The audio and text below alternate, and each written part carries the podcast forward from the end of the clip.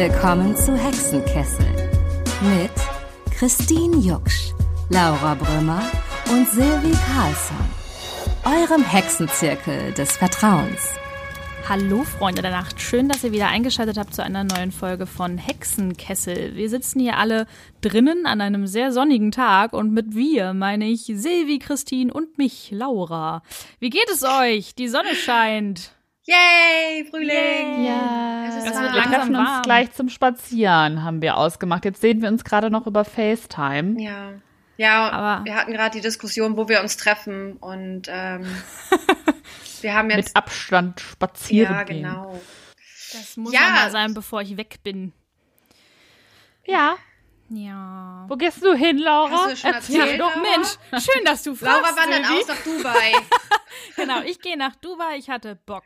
Nein, auf keinen Fall. Ich, ähm, darf man ja nicht mal mehr Witze drüber machen, wie wir in Sylvie's Story gesehen haben. Da reagieren Ja. die Leute sehr empfindlich. Ähm, nein, ich äh, werde tatsächlich proben endlich wieder. Ich bin ja eigentlich Musicaldarstellerin und das war jetzt komplett lahmgelegt, ein Jahr. Für die, die es noch nicht wussten, die den Podcast noch nicht so lange hören. Krass, ein, Ähm, warte mal, ein Jahr war. Ja, vor Ja, einem Jahr stimmt, ist meine ne? Tour Ja. geendet tatsächlich. Im März, glaube ich, wurde, war dann, war dann vorbei. Das ist so krass. Ja, erzähl, aber Voll. schön.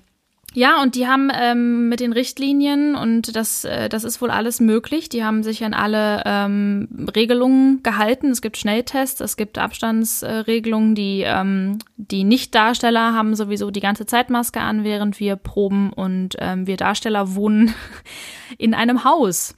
Äh, abgeschottet vom Rest der Welt alle zusammen und äh, haben da so eine so eine Corona-WG quasi. Ähm, ja, und ich bin sehr gespannt. Also es geht um Tarzan. Ich werde Tarzan proben. Ähm, und Voll Jane, geil. Jane sein. Ich wurde gefragt, ob ich Tarzan bin als Witz. Ich so, ja, ich, äh, nee. Das Aber Kostüm da noch- stand mir nicht. Hast du da noch mehrere Rollen oder nur Jane dann?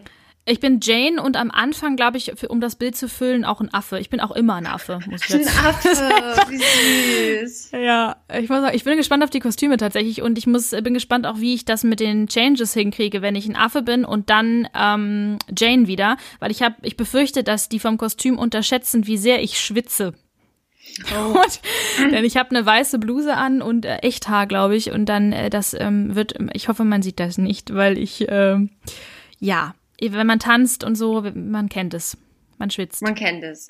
Und Ja. äh, wird es denn aber, wo kann man das denn sehen quasi? Wenn, ist es dann wieder vor Publikum oder wie macht ihr das dann? Ja, an sich wird es jetzt erstmal geprobt, damit wir es äh, fertiggestellt haben, weil ähm, die planen immer zwei Jahre im Voraus, hatten also als Corona begonnen hat, schon für 2021 vorgeplant. so. Und da ist ein anderes Stück in der Mache und deswegen ähm, müssen wir jetzt Tarzan schon mal fertig proben und gehen, würden dann an sich, wären wir jetzt schon auf Tour gewesen dieses Jahr. Ähm, das ist immer in den Wintermonaten bis Frühjahr. Äh, also wäre ich jetzt quasi gerade auf Tour und ähm, wir haben eine Premiere geplant. Die Frage ist natürlich, ob das stattfindet, weil ähm, im Moment sieht es für mich ja eher nicht so aus. Und ähm, sonst planmäßig dann der nächste Start wäre wieder, ich glaube, Oktober oder November 2020. Aber auch das ähm, steht ja jetzt gerade so ein bisschen in den Sternen, wie es wirklich äh, möglich sein wird mit Veranstaltungen und Eieiei. dem ganzen Kram. Ja, weil wir zum, wir machen halt Großveranstaltungen. Also es sind ja immer, ähm, ja, also wenn es klein ist, 300 bis 1500 Leute. Und das ist natürlich jetzt nicht so easy äh, in der jetzigen Situation. Ja. Aber äh, cool, Christine. Ja. Eine Frage an dich. Du warst gestern im Silvi Fernsehen. schaltet irgendwie gerade ab. Guck mal. Silvi genießt schon mal ein bisschen die Sonne. Ja, ich war gestern äh, bei Comedy Central zu sehen beim Rose Battle äh, und das war sehr cool. Also es war auf jeden Fall äh, interessant, weil wir, ich glaube, wir hatten irgendwie so eine halbe Stunde äh, uns gegenseitig geroastet und am Ende wurden halt so sieben Minuten ausgestrahlt. Dann ähm, würde ich sagen, sind wir jetzt einfach schon direkt soweit und äh, ziehen vielleicht mal die Tarotkarte der Woche, oder? Ja. Ein Löwe und ein Mann, der auf etwas drauf sitzt und viel rot und gelb. Sieht irgendwie so herrscher-gewaltmäßig aus, ein bisschen. Ja. Wie heißt denn die Karte, Silvi? Prinz der Stäbe. Die Welt ist ein Spielfeld unbegrenzter Möglichkeiten. Die Karte erinnert uns an die in uns schlummernde Kreativität, denn jeder von uns in, ist in Wahrheit ein Künstler, der sein Leben auf die ein oder andere Art meistert. Und der Prinz der Stäbe meistert es mutig, selbstbewusst und mit freiem Geist. Die Botschaft, du kannst dein Leben zu einem Kunstwerk machen, folge deiner Inspiration, lasse dich inspirieren von den Impulsen des Universums. Lasse dich inspirieren. Und was steht unter Liebe? Nimm die Chancen und die Herausforderungen des Augenblicks an. Wenn die Liebe dich ruft, folge ihr und ziehe dich im entscheidenden Moment nicht wieder zurück. Höre auf die Stimme deines Herzens. Das sagt sich immer so leicht. Und dann steht man da.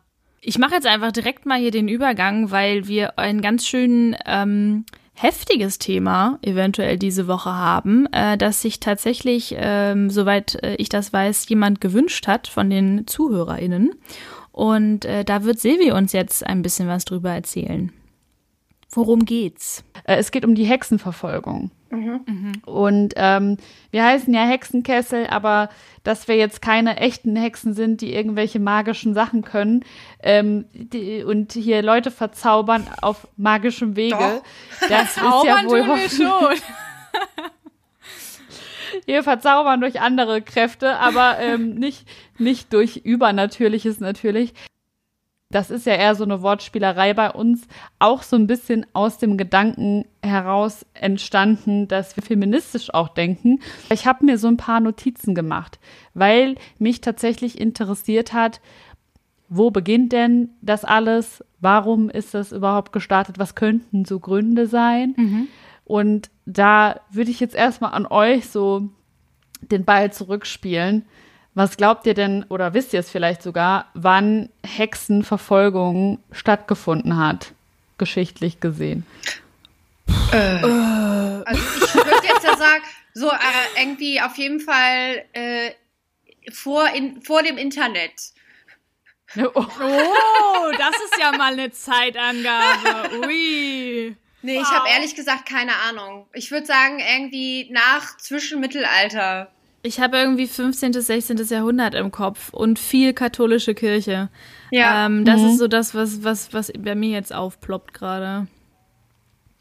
Ja, tatsächlich glauben nämlich viele, dass ähm, die Hexenverfolgung im Mittelalter stattgefunden hat. Aber tatsächlich war es eher in der frühen Neuzeit und das, die Höhepunkte waren so zwischen 5, 1560 und 1630. Mhm. Also quasi nach dem Mittelalter. Es ist gar keine mittelalterliche, mittelalterliche Erscheinung. Also es gab damals schon diese Anschuldigung, aber diese krasse Hexenverfolgung, wie man es halt jetzt so noch kennt oder auch in Filmen oder Serien sieht, das hat tatsächlich erst in der Neuzeit stattgefunden. Mhm. Es ist kein Mittelalter-Ding so. Aber gewesen. es war nach dem Internet. Also Christine hatte absolut recht. Ja. Vor dem Vor Internet. Internet. Nicht Vor dem, dem Internet. Internet. Leute, merkt euch das, falls ihr einen Schulvortrag vorbereiten müsst. Die Hexenverbrennung, das war das vor dem Internet. Aber krass. Könnt ihr eigentlich bei fast allem sagen, ne? Genau. Ja, das stimmt. ja. Aber das ist ja echt interessant, dass das, ich hätte jetzt auch, ja, wie gesagt, Mittelalter gesagt. Okay. Cool. Ja, weil man so denkt, wie bescheuert das ist. Ja, also, ne, man denkt so, okay, die waren halt damals nicht aufgeklärt. Deswegen muss das im Mittelalter gewesen sein. Aber nee, es war später. So, ich habe jetzt ein paar Sachen notiert, weil Stichpunkt katholische Kirche. Mhm. Ja. Also ich, ha, ich habe mal so ein bisschen, bin ich mal reingedippt in, dieses, in diese Zeit von damals. Was war damals so los? Also, mh, ihr müsst euch das so vorstellen, damals gab es erstens total viele klimatische Veränderungen. Das heißt, es gab wie so eine kleine Eiszeit das, das hat wiederum bedeutet, dass natürlich Ernten schlechter geworden sind, dass, naja, äh, viele Leute einfach Hungersnöte hatten, weil einfach nichts zu essen da war. Und zusätzlich gab es auch noch die Pest. Ja, und klasse. Ähm, ja, also Manchmal Pandemie. einfach, ne?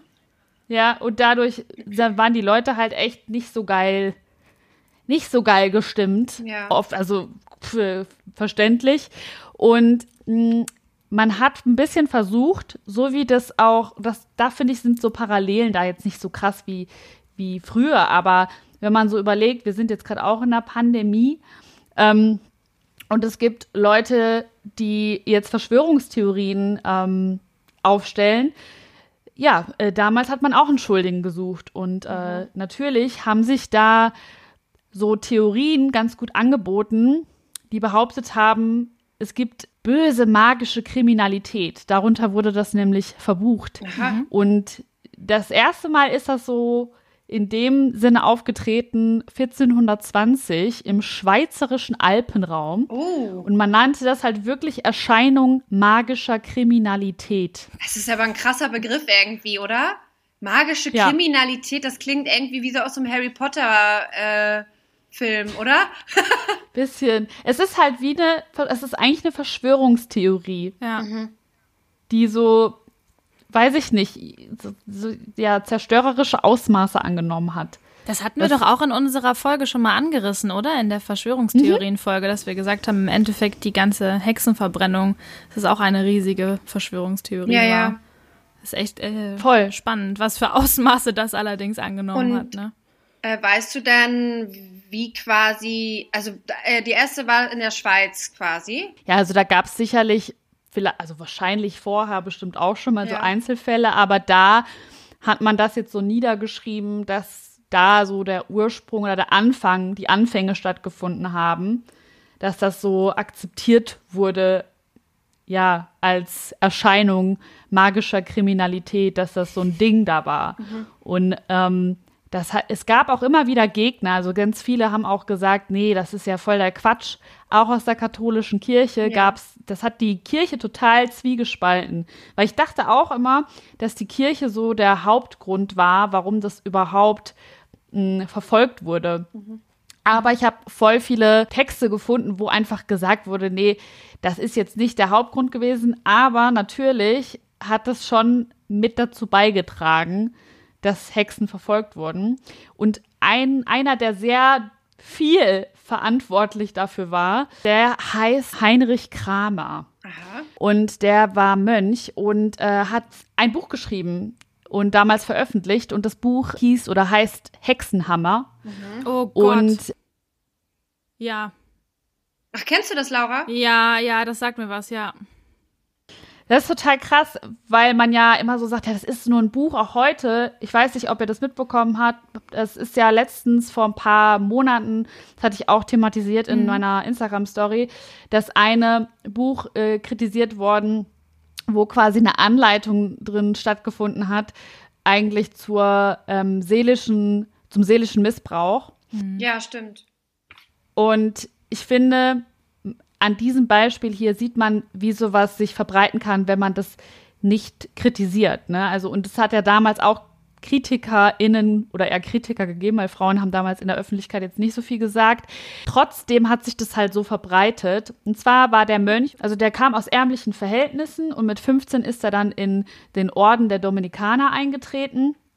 Und der war tatsächlich auch, er, ähm, ziemlich rassistisch unterwegs und auch antisemitisch. Also der hat vor allem einen Hass auf Juden gehabt. Und irgendwann ist er auf den Trichter gekommen, dass er auch Hexerei und Zauberei nachgehen möchte. Und deswegen glauben auch viele, dass nämlich diese Hexenverfolgung auch antisemitische Züge hat. Ne? Also dass wir werden da gleich auch noch drauf eingehen, was so Kriterien waren, um überhaupt jemanden der Hexerei und Zauberei anzuklagen. Ja, aber er war halt so ein richtig fanatischer Hexenjäger und diese Niederschrift von ihm war erst überhaupt nicht erfolgreich. Und irgendwann hat sich das aber so verbreitet und durchgesetzt, dass ja, äh, er quasi von der Kirche erstmals eine Zustimmung bekommen hat. Und das nannte man damals die päpstliche Hexenbulle.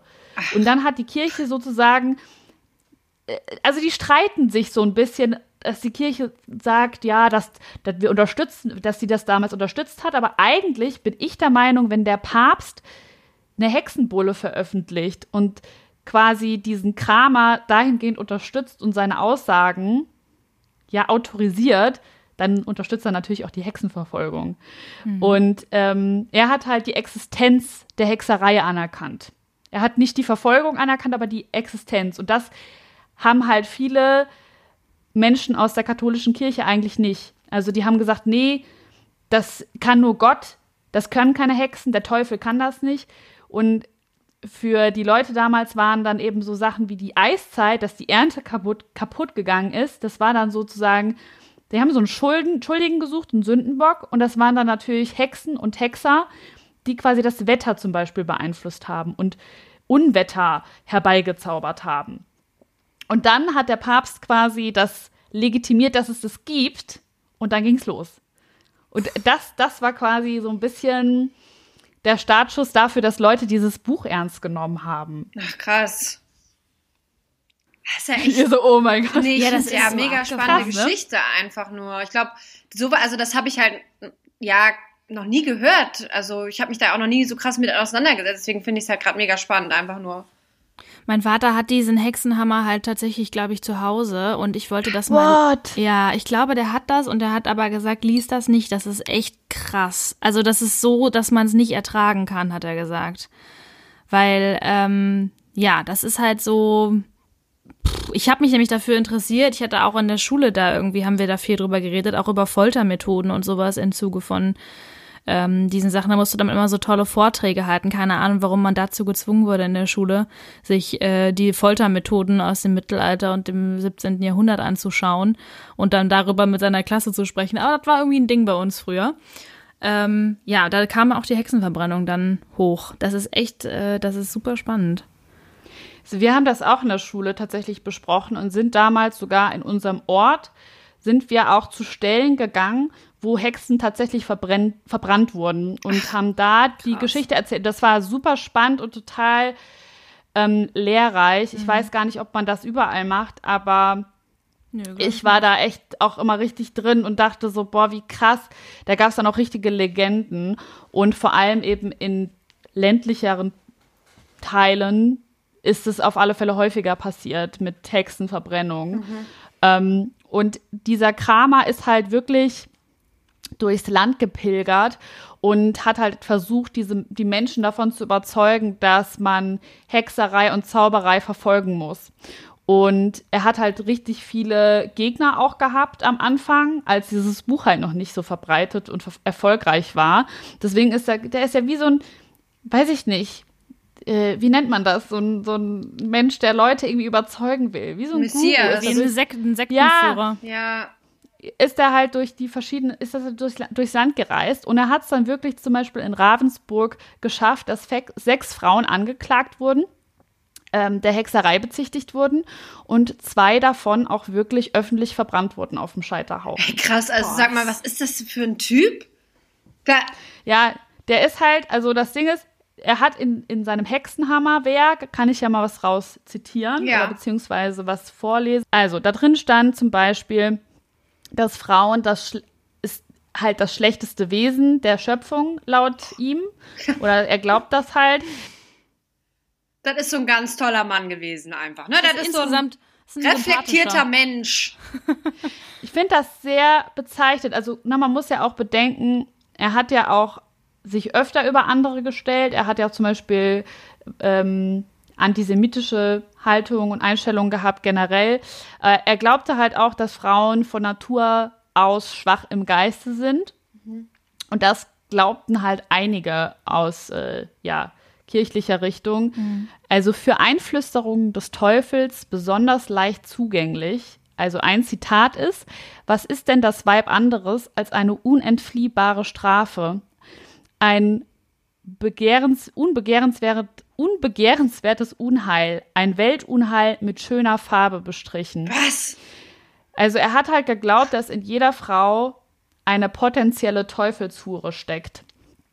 Und er hat das abgeleitet aus dem Wort Femina und das bedeutet Fee, Glaube und minus weniger. So hat er das quasi interpretiert und das bedeutet die, die weniger Glauben haben. Und aufgrund der ja, Annahme hat er halt gedacht, dass ähm, ja, Frauen eben niedere Wesen sind und halt wenig, die, wenig, die, die den wenigsten Glauben haben und potenzielle Teufelshuren alle sind.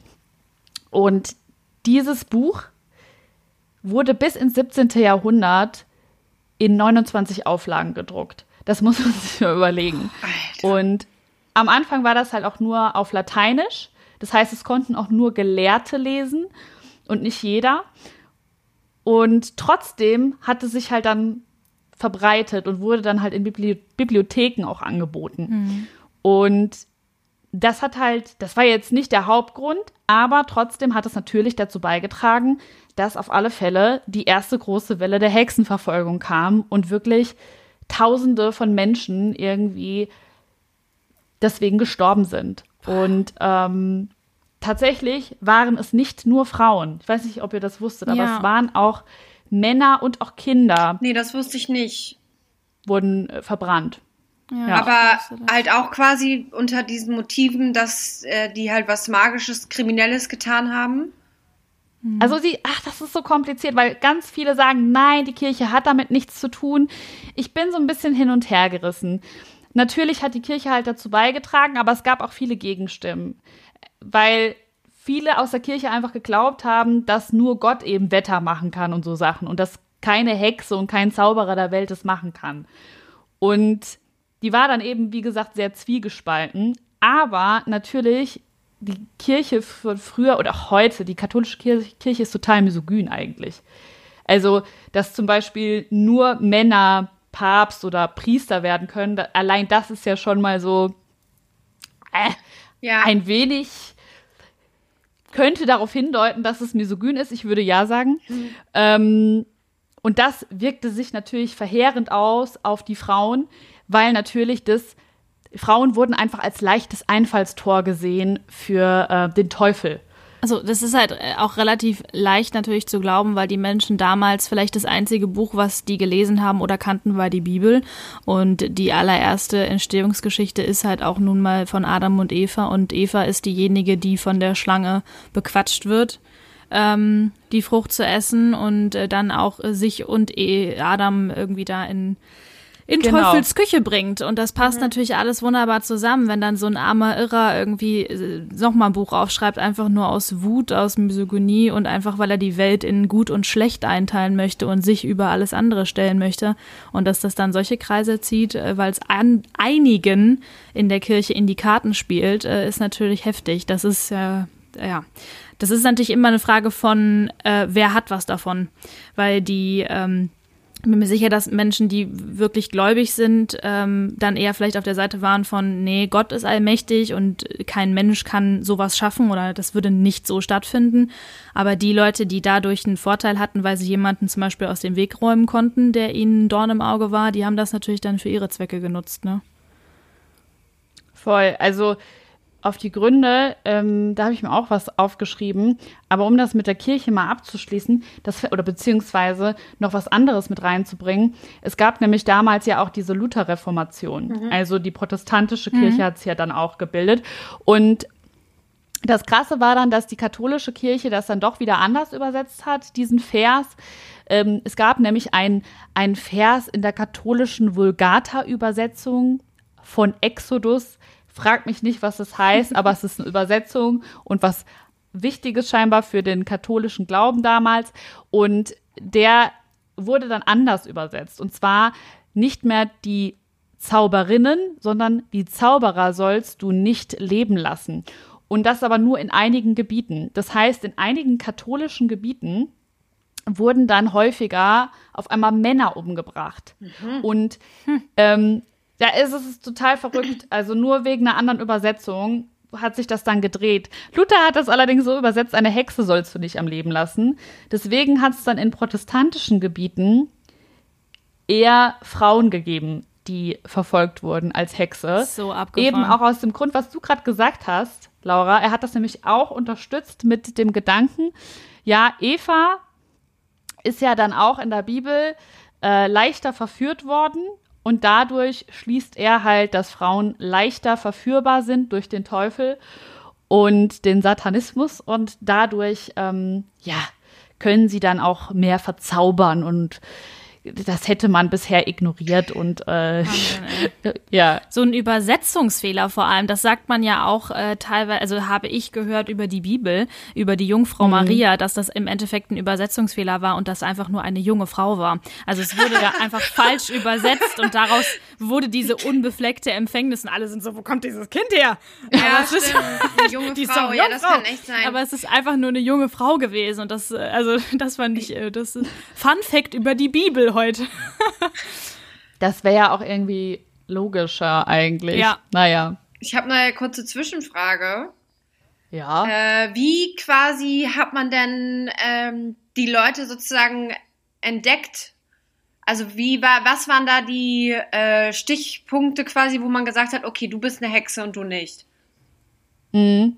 Ja, normalerweise ist man ja so ein bisschen, oder man denkt ja jetzt so, dass man geguckt hat nach roten Haaren und. Ja, da wären ähm, wir eh alle schon weg. Ne? Grüne Augen und Sommersprossen. Genau. Und Was? so. Ja. Also das waren tatsächlich auch Indizien. Also, dass man so andersartig ausgesehen hat, waren auch Indizien, aber tatsächlich nicht der Hauptgrund. Also natürlich bist du dann aufgefallen und dann hat man mehr ein Auge auf dich geworfen, aber wenn du jetzt gut in die Gesellschaft integriert warst, dann war das kein Problem. Also es konnte an sich jeder beschuldigt werden. Also Frauen Cool. und Männer, alte wie junge, schöne wie hässliche, wird da gesagt. Also, ne, was ist schön, was ist hässlich, aber das gibt es ja in der Gesellschaft immer. Aussehen war jetzt kein wichtiges Kriterium. Also, wie gesagt, rote Haare, grüne Augen, Sommersprossen, blasse Haut waren zwar bedenklich, aber verdächtiger haben sich Menschen dadurch damals gemacht, wenn sie zum Beispiel geflucht haben, Oh gedroht haben oder ähnliches. Und natürlich, ähm, wenn du zum Beispiel nicht so integriert warst in die Gesellschaft und dann zum Beispiel auf einem Feld standest und danach ein Unwetter kam, dann hast du dich auf alle Fälle verdächtig gemacht. Oh mein Also, Gott. Ich war gerade beim Fluchen so, boah, die hätten mich so hart verbrannt. Die hätten, hätten, alles hätten, die hätten, also, Aber- Halleluja. Aber das mit dem auf dem Feld stehen, weißt du, da stehst du da einfach so noch so lalala und auf einmal fängt es an zu regnen und du so, ah, scheiße, warum bin ich rausgegangen? Mist. Ja. ja, da, also wenn du sowieso nicht so integriert warst oder ein Außenseiter warst in der Gesellschaft. Und das war halt oft so in der Stadt oder so ist das tatsächlich, das ist auch vorgekommen, aber eher so in kleinen Gemeinden. Da war das auf alle Fälle eher ein Thema. Mm. Und natürlich hat man das auch genutzt, wenn man zum Beispiel Nachbarschaftsstreit hatte. Das finde ich auch so krass, Ja. eh, wenn man jetzt jemanden loswerden wollte. Oder wenn es auch um finanzielle. Aspekte ging. Ja, Weil, wenn man jemanden angeklagt hat und er wurde verbrannt, hat man geerbt. Also als Opfer hat man quasi geerbt. Wenn du jetzt zum Beispiel ein Bauer warst und deine Ernte ist kaputt gegangen durch ein Unwetter und du hast jemanden als Hexe angeklagt und er wurde verbrannt, hast du das geerbt von das, der, das Vermögen dann. Das ist natürlich ein ziemlich durchdachtes Konzept, ne? Also es ist auch auf alle Fälle wieder der finanzielle Aspekt hinten dran oder das Materielle. Es gab auch zum Beispiel Racheakte, also wenn zum Beispiel eine so Dienerinnen ähm, haben mit ihrem Herr eine Affäre gehabt und das ist irgendwie rausgekommen und ähm, wenn man zum Beispiel als Mann damals in der Politik ähm, noch irgendwas reißen wollte, dann durfte man keine Affäre gehabt haben. Und wenn jetzt zum Beispiel ein Mann das aber zum Beispiel in der Politik irgendwie Einfluss haben wollte und eine Affäre mit seiner Dienerin hatte und das wäre dann rausgekommen, das wäre natürlich scheiße gewesen. Also hat man sie als Hexe angeklagt Ja. oder das Gerücht gestreut. Wir können ja mal gucken, wie das überhaupt ablief. Also ja, gerne. wie, wie so man geil. überhaupt angeklagt werden konnte. Also, das ist ja so krass, wie, also es ist wirklich wie eine Verschwörungstheorie.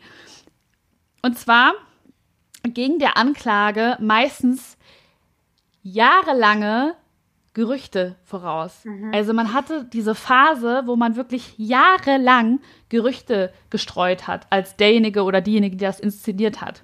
Also es wurden Gerüchte über die Person ge Genau. Ja, Du wirst okay. erstmal mit Scheiße beworfen. Ja. Bis alle sich das Maul über dich Bisschen wie. Promi-Flash. Genau.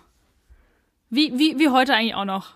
ja, äh, irgendwann wurde dann eben die Person aufgrund dieser Beschuldigung und Gerüchte, die dann gestreut wurden, inhaftiert, weil ähm, es ging nicht einfach so, dass man jemanden, also einfach so in Anführungszeichen, auf den Scheiterhaufen gebracht hat, weil es kein normales Gerichtsverfahren war. Also man hat quasi ein Schuldeingeständnis gebraucht von der Person. Mhm. Die Hexe oder der Hexer musste quasi sagen, ja, stimmt. Mhm. Und deswegen hat man die inhaftiert und dann ähm, auch gefoltert. Ja, das ist ja, das weiß man ja, dass das eine super Methode ist, um ähm, Leute die Wahrheit, äh, die, denen die Wahrheit zu entlocken. Das ist ja heute nachgewiesen zum Glück, dass das überhaupt nichts bringt. Zu Ende. Da kommen dann diese Hexenproben, oder? ja, das wollte ich nämlich auch gerade fragen. Gab es da nicht noch mit dem Stein irgendwie ins Wasser? Genau. Und wenn die sich selber Ja. äh, lösen konnte, war sie eine Hexe und wenn nicht, dann war es halt bewiesen, dass sie War keine halt Hexe Pech. war, aber sie war halt tot. Genau. Ja, also man hat erstmal die Hexen und Hexer verhört und es gab drei unterschiedliche Phasen. Äh, einmal, ja, wurde erstmal ein Folterinstrument benutzt. Gab es ja unterschiedliche, zum Beispiel die Streckbank und so. Ich weiß nicht, habt ihr sowas schon mal gesehen? Wir hatten das damals nämlich auch in der Ja, der Schulzeit, in der Schule. Grundschule haben wir das gesehen. Also wir wurden dann, uns wurde das gezeigt, weil bei uns im Ort hat man das aufbewahrt Oh und so. Gott, nee, das, das, ist immer schön, um Traumata zu säen, so ein bisschen bei den Grundschulkindern. Ja, voll, vor Hier, allem so, dann gehst du so nach Hause, die kleine Silvana geht so nach Hause, Mama, ich habe heute eine Streckbank gesehen und so, ja, ich irgendwann kommst du da rauf. So ganz böse irgendwie, keine Ahnung. Ja, das, das äh, Schlimme war ja, dass, also einmal natürlich die peinliche Befragung war ja in Kombi mit der Folter. Das heißt, man hat die Person verhört und das aber auch peinliche Befragung bedeutet vor Publikum. Das heißt, da waren immer toll. Leute dabei, denunzierend. Und die haben natürlich auch so Regeln gehabt, wie zum Beispiel, ja, die Folter beschränkt sich dann auf nur eine Stunde, damit man halt Schutzvorschriften hat. Das ist fair, finde ich. Das ist eine absolut faire Kiste. Einfach mal nur eine Stunde ja. foltern. Ja. Voll, das wären ja die Leute wahrscheinlich auch gestorben vor Erschöpfung und das so, wenn wollte du das. man ja nicht, ne? Man wollte die ja verbrennen. Genau. Ja, wenn die einfach gestorben wären, ähm, wäre auch nicht gegangen. War, also das wäre blöd gewesen, weil wenn die wirklich Hexen oder Hexer gewesen wären, in deren Auffassung, und nicht verbrannt worden wären, dann hätte der Teufel laut deren Annahmen aus den Knochen ähm, ja nochmal äh, quasi Böses erschaffen können. Ach, Das, das war die Annahme. Und die haben gedacht, dass sie quasi durch diese Verbrennung auf dem Scheiterhaufen auch die Seele reinigen und denen quasi die Chance geben, dann in den Himmel zu kommen. Ja. Das ist so krank, wie die das selber dann immer noch drehen, als wäre es was Positives. Also, dass die quasi ihre eigenen Intentionen damit so ähm, überdecken, dass sie sagen, wir wollen dich ja reinigen, wir wollen dir ja nur helfen, wir wollen dem Dorf Ja. helfen, wir wollen, dass es weiter Ernte gibt, wir wollen die Stadt reinigen und dass alles wieder gut wird und deswegen foltern wir dich und deswegen schmeißen wir dich mit dem Stein an den Füßen in den Fluss und verbrennen dich, damit du doch noch in den Himmel kommst. Das ist echt so Ja. krass ekelhaft. Voll. Also vor diesen ganzen Folteranwendungen, das ist tatsächlich die dritte Stufe gewesen, ähm, hat erstmal eigentlich eine, Achtung, gütliche Befragung ist da vorangegangen. Das heißt, ein Richter hat einfach gefragt, äh, ja, ganz detailreich, wie denn der Geschlechtsverkehr mit dem Teufel war. was? Ja, also, Oh Gott. also so ein bisschen, also jetzt denkt man so vor, wie, wie krank eigentlich, dass, dass, dass man das fragt, aber dann guckt man sich so die Verschwörungstheorien an, Ja. die so umhergehen und es, klar, natürlich sind die meisten Menschen heute aufgeklärter, aber dass das halt so eine, ja, damals so akzeptiert war fast schon und dann so legal durchgeführt werden konnte, das ist ja eigentlich gar nicht so lange her. Also ja, klar, paar hundert Jahre, aber was sind paar hundert Jahre, denke ich mir so. Ja. Und die, der zweite Step war, ähm, dass man, wenn der oder die Angeklagte kein Geständnis abgegeben hat zu diesem Zeitpunkt, weil man brauchte das ja, um quasi denjenigen auf den Scheiterhaufen zu bringen, ähm, folgte die Territion, die Schreckung. Das heißt, man hat das Folterwerkzeug gezeigt und es genau erklärt, was dann passiert. Boah. Und wenn dann noch kein Geständnis kam, dann hat man die Folter plus die peinliche Befragung durchgeführt. Also man Es wollte auf jeden so Fall ein krass. Geständnis rausprügeln, einfach egal mit welchen Methoden. Du bist ja Genau. auch safe in diese Nummer reingegangen als der Ange also als der Ankläger mit der festen Behauptung, dass diese Person das war. Das ist ja komplett, also unser Rechtssystem ist ja äh, im Zweifel für den Angeklagten. Du musst ja erstmal die Schuld überhaupt nachweisen. Es wird ja in Deutschland, ich habe ja auch mal kurz Jura studiert, ähm, wird ja immer erst davon ausgegangen, dass du es nicht warst. Und es muss wirklich bewiesen sein, dass du schuldig bist mit irgendwelchen äh, unwiderlegbaren Dingen. Und da ist es ja dann so gewesen, dass du eigentlich safe davon ausgegangen bist, die Person war es. Und wir müssen jetzt halt nur auf irgendwie, auf, je, auf jegliche Art irgendwie rauskriegen, beziehungsweise aus der Person rausprügeln, dass sie es selber zugibt. Ja, Das ist, äh, ja. Das ist halt schon krass. uiuiui. Ja. Und dann gab es halt noch, wie ihr gerade gesagt habt, die Hexenproben. Und Wann die die Wasserprobe gemacht? wurde oft durchgeführt. Also tatsächlich gab es eigentlich ein Verbot für diese Anwendung. Eigentlich durfte man die nicht durchführen, aber es griffen halt trotzdem viele auf diese Methoden zurück, weil eben kein Geständnis gekommen ist. Ne? Bei den ganzen, äh, bei der Folter zum Beispiel vorher. Also ich meine, viele sind auch eingebrochen, weil die Foltermethoden so grausam waren, dass sie gesagt haben, ja, stimmt, weil die einfach nur noch erlöst werden wollten, weil die wussten oder weil die aufgegeben haben und gesagt, gedacht haben, es gibt jetzt eh keinen Ausweg mehr. Ähm, so total grausam, aber manche halt nicht. Manche waren halt zäher und dann ähm, haben ja viele auf Hexenproben zurückgegriffen, die eigentlich nicht erlaubt waren. Aber da gab es eben ja fünf unterschiedliche Methoden. Einmal die Wasserprobe, das hattest du ja gerade auch gesagt, Christine.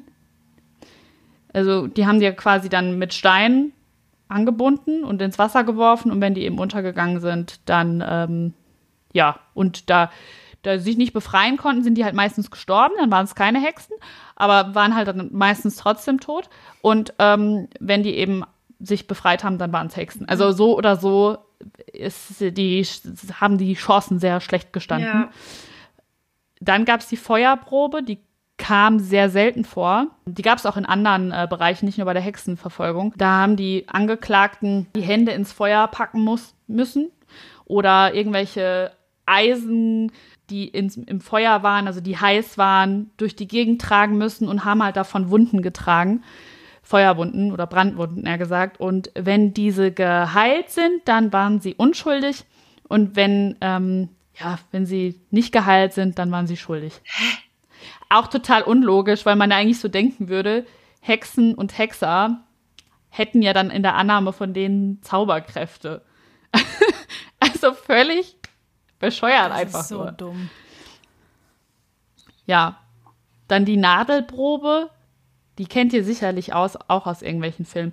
Man hat ja auch gedacht, dass der Teufel verschiedene Male am Körper einbrennt. Und wenn man zum Beispiel so ein super auffälliges Muttermal hatte, war das so ein Teufels. Mal des Ja. Teufels, genau. Und dann haben die quasi bei der Nadelprobe eine Nadel in so Hexenmale ge gepiekst. Und äh, die Annahme war, wenn das äh, geblutet hat, dann ähm, war es keine Hexe oder kein Hexer. Und wenn das eben nicht geblutet hat und die Person keine Schmerzen dabei hatte, dann muss es auf alle Fälle magischen Zusammenhang haben.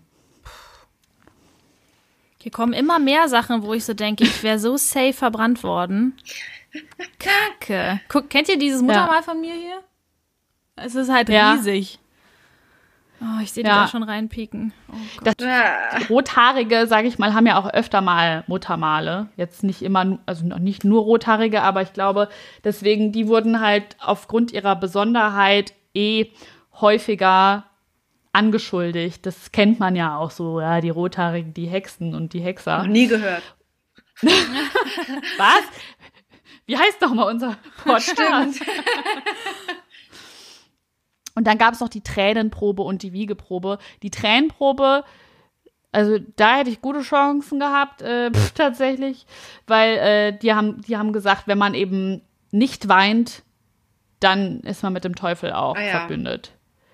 Wenn man viel weint, dann nicht. Und ähm, da können wir ja nochmal an der Stelle die, die Heulsusen-Folge von uns empfehlen, wo wir uns alle outen. das ist als wir Heulsusen. Sind, wir sind äh, nah am Wasser gebaut. Ja, und die Wiegeprobe ist, äh, fand ich auch krass. Da haben die quasi ein Gewicht angesetzt für den oder die Angeklagte. Und wenn die Person dann drunter war unter diesem Gewicht, dann war sie auch schuldig. Ach. Jo. Also ja. irgendwie super Foltermethoden, einfach nur random ausgedacht, aber auf jeden Fall wirst du am Ende sterben. Ja, du kannst dich entscheiden, ob du ertrinken möchtest oder verbrannt wirst. Geil. Das sind gute Aussichten. Es ist auf alle Fälle ein krass schweres Thema, aber ich finde es irgendwie auch wichtig, das anzubringen, weil wir auch Hexenkessel heißen. Und ich finde, man kann daraus auch sehr viel ziehen, was auch heute noch adaptierbar ist auf unsere Zeit. Mhm. Ähm, man hat auch damals in diesem Prozess dann auch Mitschuldige befragt, zum Beispiel Freunde oder Freundinnen von der Person, die angeklagt ist. Die hat sich dann auch in Gefahr gebracht, äh, wenn sie dann quasi die Person verteidigt hat. Ja, Laura. ja, sorry. nee, da, da fällt mir nämlich ein, ich habe ähm, äh, tatsächlich äh, in der Musical-Ausbildung eine Rolle gespielt aus dem Stück Hexenjagd von Arthur Miller. Da geht es um die Hexen in Salem und äh, da war ich Abigail und die war nämlich tatsächlich dann am Anfang des Stücks in so einer, in so einem Teufelsding dabei. Also eine, die da irgendwo im Wald gewohnt hat, ähm, der nachgesagt wurde, dass die halt mit dem Teufel irgendwie im Verbund steht und die haben da nackt getanzt oder so im Wald. Ist jetzt vielleicht auch nicht die beste Zeit gewesen, um nackt mit deinen Freundinnen im Wald zu tanzen, äh, weil das ist unangenehm aufgefallen, wie wir gerade schon gehört haben. Ähm, und die hat aber, also die Abigail, die Rolle, die ich gespielt habe, hatte auch noch eine Affäre mit irgendeinem so Typen und die hat dann halt äh, gegen die anderen ausgesagt und hat auch noch die Frau von, schlau wie sie ist, die Frau von dem Typen, mit dem sie eine Affäre hatte, einfach auch noch angeklagt. Das heißt, die hat so langsam dieses ganze, also die hat jeden, der hier im Dorf auf den Sack gegangen ist, ähm, einfach an den Pranger gestellt und hat gesagt, und der auch und der auch und äh, hat ihren eigenen Kopf da so aus der Schlinge gezogen. Das war eine ganz schön abgefuckte Nummer. Krass. Ist mir gerade eingefallen. Ich so cool, dass mein Lehrer da an mich gedacht hat für die Rolle. Danke, Grüße gehen raus. Das war, ähm, ja, das war ein super weirder Text auch. Also so, und äh, ihr seid alle ungläubig und ihr werdet äh, erfahren und äh, ich werde euch, keine Ahnung, also es war, puh, mhm. das war krass. Tatsächlich habe ich die Hexenprozesse von Salem auch ähm, mir notiert, äh, weil die ja sehr bekannt sind. Mhm. Und es waren wirklich meistens Kettenprozesse. Also es war wie so ein Dominoeffekt. Dann hat die, die wurde beschuldigt, dann wurde die beschuldigt. Und das ging immer so weiter, weil man hatte dann richtig eine Liste an Verdächtigen, weil das wie so ein Kreis war, der sich immer vergrößert hat, an Menschen, die beschuldigt wurden, Hexen oder Hexer zu sein. Also, und dann kam eben die Verurteilung und die Hexen oder Hexer wurden eben auf dem Scheiterhaufen verbrannt, wenn die oder das Gericht gnädig war, wurden die Hexen und Hexer vorher geköpft. Oh, ähm, oh nett. Damit, damit, ja, aber das war ja tatsächlich, ist das ja, also ne, die vorherige Enthauptung schützt sich und dann bist du ja einfach direkt ja. ähm, hm. weg. Ähm, und okay, das ist so, was, was ist schlimmer als beides scheiße. Aber ähm, das haben die als gnädig angesehen. Das, also wie grausam einfach das Wahnsinn. war. Und in Salem habe ich, also beziehungsweise die Hexenprozesse von Salem, da habe ich auch ein konkretes Beispiel mitgebracht, ja. damit man sich das mal so ein bisschen besser vorstellen kann, wie das beispielhaft ablaufen könnte. Das klingt so positiv, aber es war sehr negativ. Und zwar, ähm, das ist ja eine Siedlung in Neuengland. Heute gehört sie zu Massachusetts. Und ähm, die Prozesse fanden dort im Jahr 1900, äh, nicht 1900, 1692 statt. 1995? Die Leute waren einfach in, in einem Gemütszustand, der sehr verängstigt war. Es gab eine Pandemie, ähm, die Pest war vorher, hat viele Menschenleben gekostet. Man hatte Angst, es gab den 30-jährigen Krieg. Ähm, es war einfach keine keine gute Zeit. Also dann gab es auch die Eiszeit, die Ernte war scheiße, die Leute, die waren einfach nicht gut dran. Mhm. So ähm, viele Ängste haben Menschen begleitet. Und das hat natürlich auch die Unsicherheiten so verstärkt, dass man eben an solche Verschwörungstheorien geglaubt hat. Und ich finde, das ist auch adaptierbar jetzt auf die jetzige Zeit so ein bisschen. Ja. Und wie gefährlich das halt werden kann, auch für verschiedene Randgruppen oder auch Gruppen, die man oder Feindbilder, die man sich so schafft. Ja, in Salem war es so, die waren einfach bedroht von Angriffen durch Ureinwohner, ähm, die überhaupt nicht, ähm, also auch verständlicherweise nicht erfreut darüber waren, dass dort halt Siedler sich breit gemacht haben. Es war halt dort einfach so richtiger Umbruch. Und das ist immer bei Menschen, die fühlen sich einfach unsicher und dadurch wird halt auch erklärt, warum das Ganze so einen nahrhaften Boden hatte. Also warum das alles so eskaliert ist in diesen Regionen. Es gab dort Versorgungsschwierigkeiten, also Unsicherheit, was ich gerade schon gesagt habe. Und eines Tages begannen zwei Mädchen im Dorf eigenartig zu reden und über den Boden zu kriechen.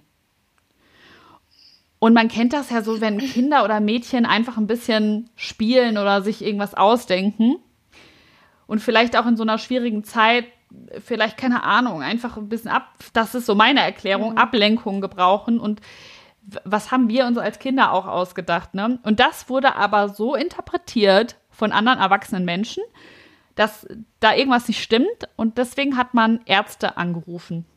Äh, nicht angerufen, gerufen. Telefon gab es ja damals. Okay. Und die hatten natürlich auch keine Erklärung parat und deswegen hat man den Verdacht auf Teufelsbesessenheit gestellt. Und klar. der Orts, ja, ja, klar. Logisch. Der Ortspfarrer ähm, hat dann erstmal gesagt, okay, äh, das ganze Dorf ist jetzt teufelsbesessen. Das verbreitet sich ja dann nämlich natürlich, ne? Wohl. Und die zwei voll, Ist ja wie Voll so eine schöne Geschlechtskrankheit, ne? Ja. bisschen, ja? Das Dorf hat Teufel, Leute. Scheiße. Macht die Tore zu. Und die zwei Mädchen wurden dann bedrängt, die Namen zu sagen von den Hexen, die schuld waren an ihrer Besessenheit. Weil damals, also in diesem Ort, es wurden auch tatsächlich Kinder auf, die, auf den Scheiterhaufen gebracht, aber dort halt nicht. Deswegen mussten die zwei Mädchen Namen nennen. Und dann haben sie einfach drei Namen genannt von Frauen aus dem Dorf, die in der, äh, im Dorf schon bekannt waren. Es waren halt Frauen, die nicht sonderlich irgendwie in die Dorfgemeinschaft integriert waren, so wie ich vorhin schon gesagt habe, die so ein bisschen außenseitermäßig unterwegs waren und die auch erst äh, teilweise seit kurzem erst in Salem gelebt haben. Und deswegen ging das dann wie so ein Schneeball weiter, bis am Ende fast 200 Menschen in diesem kleinen Dorf, wo nur 2.000 bis 3.000 Einwohner gelebt haben, beschuldigt wurden, einen Teufelspakt eingegangen zu sein. Weil natürlich, wenn du beschuldigt wirst, Ähm. irgendwann sagt dann, nee, die ist Ja, schuld, ja. nee, der ist schuld. Ja. Dann ging das immer so weiter. Und 20 von diesen Menschen wurden dann auch tatsächlich hingerichtet. Und es gab auch Orte, ähm, in Norwegen zum Beispiel, wo Frauen dafür verantwortlich gemacht worden sind, dass ein Unwetter äh, dafür gesorgt hat, dass mehrere hunderte Fischer äh, ertrunken sind. Und das hat dazu geführt, dass diese Kettenreaktion ganze Dörfer, ja, fast äh, die ganzen Frauen quasi ausgerottet wurden in Dörfern. Also, dass keine Frauen mehr da waren. Das muss man sich mal Das ist aber echt vorstellen. richtig krass. Ich finde es so eine schlimme Vorstellung, denn die Leute, also ich habe, ich frage mich oft, wenn man sowas hört, ob diese Menschen, die äh, sowas ausführen oder äh, die da Teil von sind, ob die vergessen haben, dass sie selber auch eine Mutter haben zum Beispiel. Also ohne Frauen würde es ja einfach überhaupt keine Menschen geben. Ja. Und ich meine, ohne Männer auch nicht. Klar, da braucht man halt eben zwei Ja. Parts, aber wir äh, tragen ja aus und gebären die Menschen, die dann, äh, die uns auf den Scheiterhaufen stellen. Wie krass ist die Vorstellung? Ich finde, es ist so eine Geschichte, die ja heute, also jeder von uns kennt ja das Wort Hexe. Und jeder, es ist so lange eigentlich schon her, dann auch wieder so kurz. Ich sag so, eigentlich ist das nicht lange. Für andere Menschen ist das lange. Es sind ein paar hundert Jahre, irgendwie 600 Jahre oder so. Und trotzdem ist es noch voll präsent irgendwie. Da, und auch so negativ konnotiert. Und die Gründe sind Gründe, die gar nicht mal so weit davon abdriften, ähm, ja, wenn andere ja schlimme Situationen oder Lebensbedingungen für den Menschen eintreten. So, und es ist eigentlich oftmals ähnlich in der Geschichte. So, es braucht immer eine Gruppe, die schuld ist. Ja. So. Und das ist so ein bisschen das, was ich einfach aus dieser Historie mitnehme. Damals waren die Gründe für, für diese Hexenprozesse, dass die Menschen einfach in Unsicherheit waren. Die Menschen haben einen Sündenbock gesucht für ja, ihre Probleme und warum es ihnen schlecht geht, weil es ging ihnen sehr schlecht. Und deswegen mussten einfach an die 60.000 Menschen sterben. So au aufgrund von Unsicherheit. Ja. Einfach die Angst vor dem Fremden und vor dem, was man nicht erklären kann. Ne? Das, mhm. Da kann man ja heute äh, sehr große Parallelen ziehen, wie du auch am Anfang schon gesagt hast. Einfach sobald du eine Situation nicht komplett einschätzen kannst oder das Gefühl hast, irgendwie jemand, der dir fremd ist, der dir nicht sympathisch ist, kann da die Schuld für kriegen, dann tendieren die Menschen leider dazu, das zu tun. Das ist voll. Ähm, also ich finde finde, man kann da auch voll die Parallelen ziehen, wie zum Beispiel, ähm, also was natürlich viel schlimmer war, es war die Judenverfolgung, mhm. weil einfach auch so Sachen ja passiert sind, dass Juden zum Beispiel angeklagt wurden, Brunnen vergiftet zu haben ja. im Mittelalter. Und das ließ sich ja auch ganz gut dann übertragen auf dieses Hexerei und Zauberei. Und damals wurde das hundertprozentig auch dafür auch genutzt. Deswegen sagen auch einige, dass eben Hexenverfolgung auch antisemitischer, antisemitischen Ursprung mhm. äh, hat. Also dass das natürlich halt so wie so eine Übertragung war, dass man eben so was anderes darum gebastelt hat, um so einen anderen Grund zu haben und dann auch noch andere Leute so ein bisschen zu entfernen, die einem gestört haben. Und das, ähm, man sieht halt, finde ich, an zum Beispiel dieser Hexenverfolgung, welche Macht so kollektive Angst haben kann und auch welche Macht soziale Ausgrenzung hat. Und das ist, finde ich, ein Thema, was auch brandaktuell ist. Hm. Also, dass so eine, dass so Randgruppen von Menschen, die jetzt zum Beispiel in Dörfern nicht so gut integriert waren und erst vor kurzem dahin gezogen sind, dann eben so schnell einfach Ziel von so einer Verfolgung werden konnten. Mhm. Das ist so, weiß ich nicht, das, das brennt sich so krass in mir ein, wenn ich das lese, weil es einfach überhaupt nicht weit weg ist. Klar, wir äh, stecken jetzt keine Menschen an, an irgendwelche Schei oder packen sie auf den Scheiterhaufen, zumindest in unserer westlichen Welt. Aber trotzdem, naja, ähm, ist das, finde ich, trotzdem adaptierbar auf die heutige Zeit. Absolut. Also, dass man so merkt, was für eine Macht einfach so eine Ausgrenzung hat und dass diese Unsicherheit so genutzt werden kann, zum Beispiel auch bei Verschwörungstheorien, wie sie einfach gerade auch überall umherschwirren. Ja. Das glaube ich auch einfach ganz viel mit Angst zu tun. Angst vor Unbekannten, Angst vor Neuem. Und deswegen grenzt man Leute aus, weil man einfach also auch Angst hat vielleicht vor der eigenen Veränderung. Glaube, das hat damit ganz Und es muss ja jemand gewesen sein, ne? wenn die Leute sich das eben nicht erklären konnten, wieso jetzt die Ernte ausbleibt, wieso die Tiere sterben und du eben nicht, äh, äh, du, du, konntest damals halt keine Wasserprobe nehmen, die in ein Labor schicken und sagen, mhm. ah, da ist ein bisschen zu viel, weiß ich nicht, was im Wasser und wenn die Tiere das trinken, dann verenden die, sondern dann war halt irgendwie, irgendwie wurde alles eben mit Gott und Satan erklärt und alles andere gab's halt noch nicht. Die Wissenschaft war noch nicht so weit oder zumindest in den Dörfern auch nicht so weit verbreitet hatten ja den Informationsfluss auch gar nicht so, ne? Also wenn man äh, da was wissen wollte, dann musste man sich halt auf den Dorfpfarrer verlassen. Weil das war halt der Schlauste dann in dem oder der, der Oberste da. Und du konntest nicht googeln. Du konntest mhm. nicht nachgucken, wie ich letztens, als der Strom ausgefallen ist, äh, das äh, melden konnte und es war im ganzen Viertel ausgefallen. Sonst hätte das ja auch irgendwie nur bei mir sein können. Du kannst einfach ins Internet gehen und das nachschauen. Und das ist halt natürlich die Unsicherheit dann auch nochmal geschürt damals. Mhm, klar.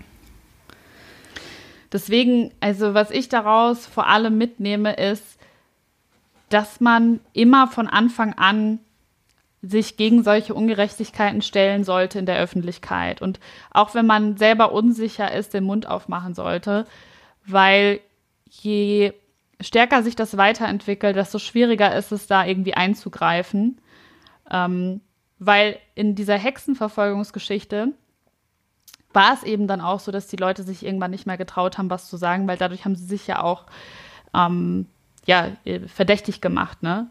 Und ähm, deswegen finde ich es so wichtig, dass man sich einfach auch einsetzt für Dinge wie Rassismus, also dass man sich dagegen einsetzt. Und mhm. oder auch zum Beispiel ähm, die LGBTQ-Bewegung, mhm. so Sachen. Weil ähm, ja, wir sehen ja, dass wenn man jetzt nur in Anführungszeichen 600 Jahre zurückblickt, für manche ist das viel. Irgendwie fühlt sich das für mich wenig an. Ich weiß nicht, wie euch ist es schon viel, aber irgendwie denke ich so, boah, es sind nur 600 Jahre und wir Menschen haben uns so krass entwickelt und damals wurden einfach so unschuldige Menschen verbrannt. Mhm. Aber es ist auch gar nicht so weit weg, weil es ist tatsächlich so, dass auf der Welt immer noch Hexenverfolgung stattfindet. Ja. Das hatten wir, glaube ich, auch schon mal also, in einer Folge, hatte ich das mal so ähm, gefährliches Halbwissen mäßig angerissen. Äh, aber was hast du da aktuell zu gefunden? Warte. Ich habe so viele Seiten aufgeschrieben. Ich habe auch einen Bericht gesehen, der ist, glaube ich, von 2016 äh, 16, äh, in der Zeit, da, dass es ähm, Hexenkinder gibt, die in, in den Dörfern äh, verstoßen werden. Das passiert immer noch. Also der Artikel ist irgendwie vier oder fünf Jahre alt und da geht es um einen kleinen Jungen, der quasi fast verhungert gefunden wurde von einer Organisation und äh, der von seinen Eltern verstoßen wurde, weil ähm, bei denen ja die Felder irgendwie verendet sind und und ähm, da halt ja das nicht nichts mehr gewachsen ist. Und dann haben die ihrem ja weiß ich nicht wie, wie alt er war drei oder so dem Sohn die Schuld dafür gegeben, dass das alles passiert, haben gesagt, das ist ein Hexer und haben den ausgesetzt quasi, also haben den ähm, einfach seinem Schicksal überlassen. Krass. Bis er dann gefunden wurde. Also das scheint, dieser Glaube ist ja immer noch da in manchen Teilen der Welt. Das ist echt schockierend. Ja, ja, also ich habe äh, herausgefunden, dass äh, in großen Teilen Afrikas zum Beispiel die Hexenverfolgung ja. noch stattfindet bis heute. Vor allem im Süden, auch in Indien und Indonesien treten diese Verfolgungen noch auf. Ähm, es handelt sich aber nicht immer um Lynchjustiz. Also es ist oft so eine Art Stammesrecht und meistens liegt halt dahinter ein sozialer Konflikt mhm. und jemand will sich einen Vorteil versch verschaffen. Also es geht oft um Neid, Miss Missgunst, Affären, sowas, sowas Soziales, was irgendwie Konflikte schafft und wo man Menschen einfach beseitigen will. Und das gibt es halt heute noch. Und auch in Asien, zum Beispiel auf den Philippinen, werden Frauen wegen Hexerei hingerichtet. Also da ist es halt vor allem gegen Frauen. Ähm, ja, und es ist tatsächlich eben noch nicht überall so weit wie jetzt hier in Europa. Aber selbst hier haben wir ja noch irgendwie System, systemische Probleme. Ja, und äh, irgendwie dachte ich mir, das gehört zu unserem Podcast dazu. Ich wollte die Stimmung auch auf gar keinen Fall drücken, aber ich finde, das ist so ein, ja, weiß ich nicht, eine wichtige Geschichte, die man irgendwie auch schnell mal vieles durcheinander wirft. Ja. Und ich finde mal so davon gehört zu haben und das im Hinterkopf zu haben als eine von vielen Beispielen in der Geschichte, wo es zu Verfolgung von Menschen gekommen ist, mhm. ähm, aus den bescheuertsten Gründen, weil Menschen unsicher sind, weil es ganz schlimme Bedingungen gab. Das lässt einen vielleicht so ein bisschen sensibler werden für andere Sachen, die jetzt hier gerade im Jetzt passieren. Auf jeden Fall. Fand ich auf jeden Fall sehr spannend. Äh, auch so diese ganzen äh, Backup, äh, was, dieses, was halt, was rede ich dann da? Die Hintergründe. Die, ja, mein Gott, danke. Die, also die ja. ganzen Hintergründe, wie das entstanden ist, also das weiß, weiß ich jetzt, wusste ich jetzt zum Beispiel teilweise halt gar nicht. Und deswegen ist es halt voll gut. Ja, also der letzte Prozess, das will ich noch sagen, der legal, also letzte legale Prozess in der westlichen Welt hat 1782 in der Schweiz stattgefunden. Und dazu gibt es auch ein Buch, was ich gerade lese, auch mega spannend. Und zwar ist das Anna Göldin. Und das war halt auch eine Frau, die ähm, einfach äh, ja, unabhängig leben wollte und mit 40 halt immer noch irgendwie nicht ähm, sesshaft war mhm. und deswegen halt natürlich auch aufgefallen ist. Und da ist auch, die ist auch eine, in eine Affäre verwickelt und so weiter. Aber es ist auf alle Fälle ein spannendes Thema. Kann ich auch gerne mal in die Show Notes verlinken, was für ein Buch das genau ist. Ja, gerne. Falls es euch interessiert. Ja, voll. Auf jeden Fall. Super spannendes Thema. Ich habe gerade überlegt, äh, was werfen wir denn jetzt symbolisch in den Hexenkessel oder lassen wir das heute ähm, raus? Was sagt ihr? Ja, natürlich, ne, das wird jetzt nicht verschwinden, warum wir das, wenn wir das in den Hexenkessel werfen. Aber ich glaube, mh, hm, vielleicht sollten wir. Ach, es ist schwierig, da was reinzuwerfen, ne? Das so ja. zu beschränken. Ja, das ist halt einfach echt ein großes Thema. Mhm. Gut, dann machen wir es vielleicht so. Erstmal vielen Dank, äh, dass du das Thema mitgebracht hast und äh, ja, so danke. viel Background-Wissen dazu. Das war wirklich spannend. Ähm, und vielleicht möchten wir als Podcast, das ist ja jetzt auch mehrfach angesprochen worden, einfach so ein bisschen rausschicken, dass ähm, die Angst vom Fremden und ähm, die, die Schuldsuche dass das einfach ausschlaggebende Faktoren sind, wieso wir immer wieder ähm, zu, ja, an Probleme geraten, wieso mhm. wir immer wieder aneinander geraten mit anderen Menschen und dass es ja. vielleicht einfach schön wäre, dass man mal Partei für jemanden ergreift, dass man sich mal einsetzt für jemanden, der zu schwach ist, zu sich selber zu stehen, der zu schwach ist, ähm, alleine sich zu verteidigen und ähm, da jemandem den Rücken stärkt, ob das im Privaten ist, ob das ähm, öffentlich ist, einfach für Menschen da zu sein, die schuldlos angeklagt werden, die die schuldlos in Situationen geraten, ähm, die ja schlecht für sie sind, die ihnen nicht gut tun. Und ähm, vielleicht äh, nehmt ihr das so ein bisschen aus der heutigen Folge mit, dass man ähm, nicht immer mit Angst äh, Dinge entscheiden sollte und nicht aus Angst ähm, ja mhm. Menschen ins Unglück geraten lässt. Sevi?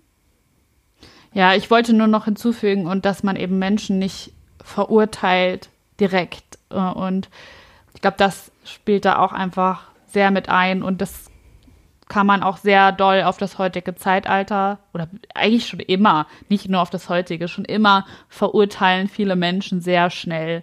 Und das ergibt dann ganz viele Kettenreaktionen.